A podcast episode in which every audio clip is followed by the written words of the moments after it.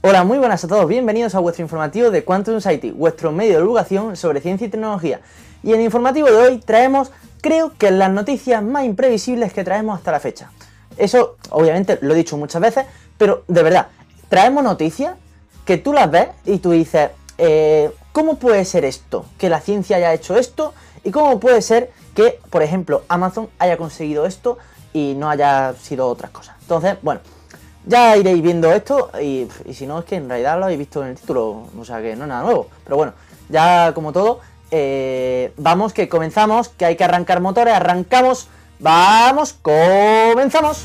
Y con la noticia de astronomía vamos con Starlink, sí, Starlink de Elon Musk, que eh, parece ser que está teniendo problemas con 7 de sus 53 satélites que fueron lanzados el 19 de marzo y que están perdiendo altitud. En cambio, uno de ellos sí que se ha recuperado recientemente y está recuperando altura.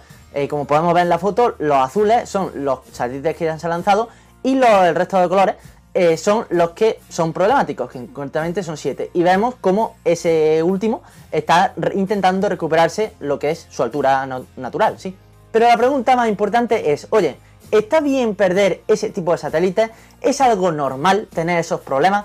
Pues bien, yo creo que tiene que estar preocupada SpaceX y no solamente porque tenga que estar, eh, que tenga problemas con esos satélites, sino porque con, una, con su licencia firmada con la Comisión Federal de Comunicaciones, resulta que se requiere un mínimo de confianza y un mínimo de porcentaje de seguridad. Pero tranquilos porque todo está bajo control, al fin y al cabo hablamos de una confianza de eliminación y no una confianza total como son estas bajas altitudes como se están mostrando eh, ahora mismo, no da lugar a grandes preocupaciones, así que, en fin, todo está bajo control, todo está bien.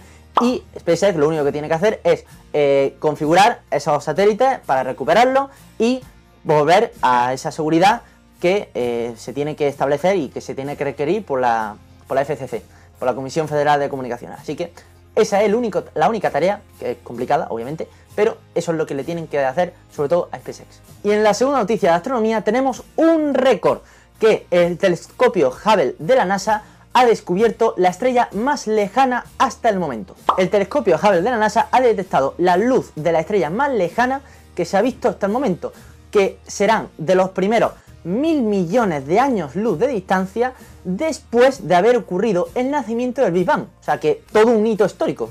Esta estrella recién detectada ha sido nombrada como el nombre de Earendel y está tan lejos que su luz ha tardado en llegar a la Tierra 12.900 millones de años. Básicamente nos ha aparecido como cuando el universo estaba al 7% de su edad actual. Pero como todo, una imagen vale más que mil palabras, así que en esta vista detallada vamos a poder fundamentar un poco todo de la posición de la estrella Arendel y a lo largo de una onda del espacio-tiempo, que sería la línea punteada que podéis ver, y que la amplía y hace posible que la estrella se detecte a una distancia tan grande, eh, de casi 13.000 millones de años luz.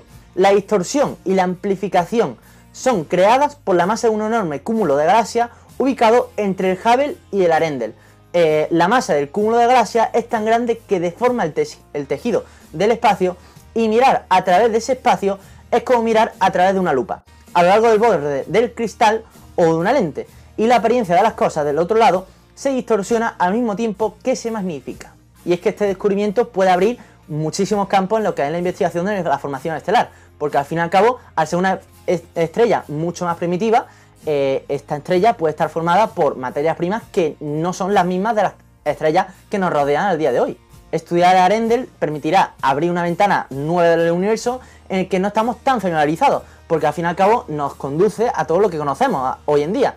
Y para que nos pongamos un ejemplo y lo entendamos todos, más fácil, es como si estuviéramos leyendo un libro muy interesante, pero que acabamos de comenzar en el segundo capítulo, y que conduce a todo lo que ya, ya hemos recorrido, e investigado todos estos años. Así que, en fin, todavía falta ese primer capítulo que con estos continuos avances en la investigación podremos eh, investigar y podremos encontrar ese primer capítulo, pero, oye, Empezar por el segundo capítulo yo creo que no estaba nada mal. Así que, en fin, esta investigación de economía, o de economía digo, de astronomía, eh, permitirán avanzar en todo lo que es este libro y a ver si podemos descubrir esta más búsqueda del tesoro.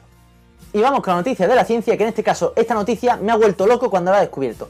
Y básicamente que la miel puede ser el fabricante de chips de computadora que pueden ser similares al cerebro. Ojito, Las propiedades de la miel no solo se van a lo que es el ámbito de la alimentación, sino que también puede ser la dulce solución para fabricar componentes ecológicos para computadoras neuromórficas. Básicamente son eh, diseños de componentes y de computadores en los que se imitan a lo que es la, la neurona y imitan las comunicaciones de las neuronas similares al cerebro humano. En un estudio publicado en The Journal of Physics, investigadores e ingenieros de la Universidad de Washington muestran que la miel puede ser el fabricante y la posibilidad para fabricar memristores, que básicamente son como transistores, pero hechos con miel, y que eh, pueden almacenar y recopilar datos. Esto significa que si podemos integrar esta miel fabricando memristores e integrarlo en miles y miles de millones de conexiones, al fin y al cabo van a aparecer y se van a aparecer a lo que son las conexiones de neuronas en lo que es el cerebro humano. Y para crear estos memristores lo que se hace es pasar la miel a un formato sólido y conectarlo a dos electrodos de metal para que se parezca a lo que son esa unión de la sinapsis humana. Y eh, han, han, provocado también lo que es ese funcionamiento en lo que es como si fuera una sinapsis humana real, de comprobar lo que es esa transmisión de información en nanosegundos, de esa velocidad de pico, emular lo que es la plasticidad de la neurona y en fin, eh, todo parece ser que la miel se parece a lo que son las neuronas nuestras. En fin, otra vez la naturaleza haciendo la suya, que en este campo que se llamaría la biocomputación, y al fin y al cabo nos estábamos dando cuenta de que las abejas no solo son importantes para la Tierra, sino que también hacen magia. Y magia de oro. Ostras, mira, qué nombre, ¿no? Se me ha ocurrido. Fuera, fuera coña, se me ha ocurrido de verdad ahora, ¿eh? Magia de oro. Ostras, creador de miel de magia de oro, la abeja. Me gusta, ¿eh? Y vamos con la segunda noticia de la ciencia, que en este caso vamos con que una científica robótica que se llama Ivy ha descubierto que menos de un tercio de los resultados científicos son reproducibles. El problema de la reproducibilidad es en la mayor crisis de la que se enfrenta la ciencia moderna a día de hoy, porque al fin y al cabo, en este estudio lo que se ha recogido, esta científica moderna, que es básicamente un robot, pues lo que ha hecho es eh, recoger de 12.000 artículos de biología molecular de cáncer de mama a eh, lo que es resumido, lo que son 74 artículos más relevantes y darse cuenta de que solamente 22 son reproducibles. Pero un momento, ¿a qué te refieres con reproducible y a qué te refieres con eso a los que no entendemos mucho del tema? Básicamente se refiere a que un experimento se quiere replicar en otro laboratorio. Eh, lo que se ha hecho un, investigador y lo que ha descubierto un investigador quiere hacerlo otro investigador. Entonces, eso depende de muchos factores en lo que es el laboratorio, de muchas condiciones, y en torno al 70% no consiguen replicar lo que es en el laboratorio lo que es experimento de otros científicos. Por lo tanto, ese es el problema real de lo que es la ciencia moderna, que no se puede contrastar, es como si fueran la hipótesis. Eh, pues tienes que refutar o tienes que contrastar una hipótesis hasta que sea lo contrario, hasta que siga lo contrario. Y realmente la buena ciencia se basa en que estos resultados sean reproducibles, de lo contrario carecería de lo que es esa seguridad en los resultados. Y esta parte es particularmente crítica, sobre todo en biomedicina, porque si al fin y al cabo soy un paciente y he visto que hay un tratamiento muy prometedor, pero que ese tratamiento no es reproducible en la totalidad del laboratorio, ¿cómo quieres que yo esté seguro en ese tratamiento si no se puede reproducir a gran escala en otros laboratorios?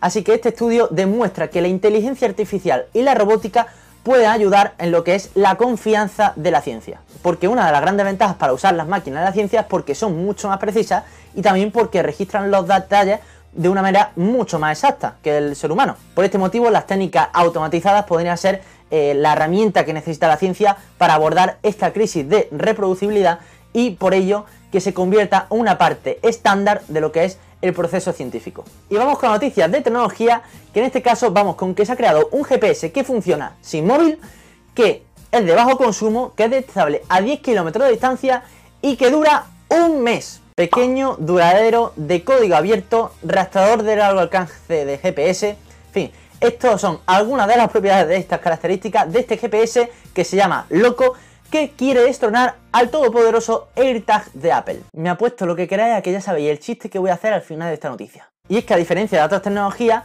Loco funciona con comunicación de radio y no hay coste ninguno, por lo tanto no se necesita ni una tarifa mensual ni tarjeta SIM y funciona también sin cobertura, no hace falta cobertura de 2G, de 3G, de 4G, de 5G, no. Loco está diseñado teniendo en cuenta su consumo ultra bajo de energía, que básicamente eh, termina lo que es su batería en torno a 30 días, con una sola carga puede durar 30 días y aparte eh, tiene el tamaño de una sola moneda, de un tamaño de una moneda, Y aparte, el transmisor pesa 12 gramos, por lo tanto se puede integrar en cualquier dispositivo móvil como si fueran drones, por ejemplo.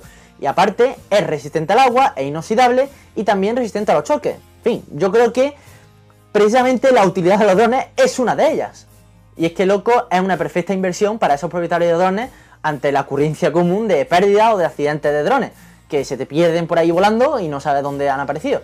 Y aparte, muy poco peso que tiene Loco, pues puede permitir también la integración con otros fabricantes para integrarlo en sus drones. También es cierto que si hay algún manita viendo esto, eh, puede hacer, al ser de código abierto, puede hacer virguerías con el código. Madre mía, me estoy volviendo un poquito loco a decir tantas veces loco por este producto tan loco. Ni el trabalengua de Pablo que habló un clavito. Bueno, quizás también estoy exagerando un poco, o es que me estoy volviendo loco. Y vamos con la última noticia de tecnología, que en este caso vamos con, no nos llevamos de drones, sino que nos vamos también a los drones. En este caso los drones de Amazon, que literalmente están cayendo del cielo. 8 accidentes en sus últimos 13 meses de prueba. Amazon está probando estos vuelos de drones con su ambicioso programa Amazon Prime Air, que en 2020 consiguió la licencia de la Administración Estatal de Aviación para realizar estas pruebas más o menos controladas y limitadas a un cierto espacio. Y la confirmación de, la confirmación de estos accidentes viene cuando Amazon quiere intentar ampliar esta licencia a lo que es más rango de cobertura para los vuelos de estos drones y sobre todo en espacios más, eh, pues eso, donde están viviendo la gente, y zonas comerciales, zonas urbanas. Y es que Amazon ha hecho en torno a 2.300 vuelos de prueba y bueno, aunque nadie ha resultado herido de momento, aunque eso sí hablamos de humanos, porque uno de esos drones que fueron accidentados resultó de un incendio forestal el junio del año pasado. Y es que no han tenido pocos fallos precisamente, han tenido fallos de motor, fallos de software, fallos de distinta colocación de hélices en sentidos contrarios. En fin, no paran de estrellarse. Aunque bueno, eso sí, Amazon dice que su antiguo modelo y su versión más mejorada eh, tiene mucha más seguridad. Veremos a ver. Y es que este ambicioso programa de vuelo de Amazon está intentando cumplir con el cronograma previsto y eh, no solamente está perdiendo drones, sino también incluso empleados. Porque de esos 800 empleados que están en plantilla, resulta que están teniendo en torno a un 20% de rotación de plantilla. O sea que eh, no sé si están perdiendo el camino, si son becarios, no sé. Así que bueno, con esta rotación de personal parece ser que la hélice de los drones no son los únicos que rotan este programa de Amazon. Y aquí termina nuestro programa de informativos de Quantum Society. Espero que os haya gustado. Aquí, como aunque sea Semana Santa, no paramos, como todas las noticias no paran. Así que con esto eh, os vamos eh, el siguiente programa, que será un formato diferente al particular y espero que os guste. Así que nada, dejadme en los comentarios qué os ha parecido y sin más, nos vemos la semana que viene. Adiós.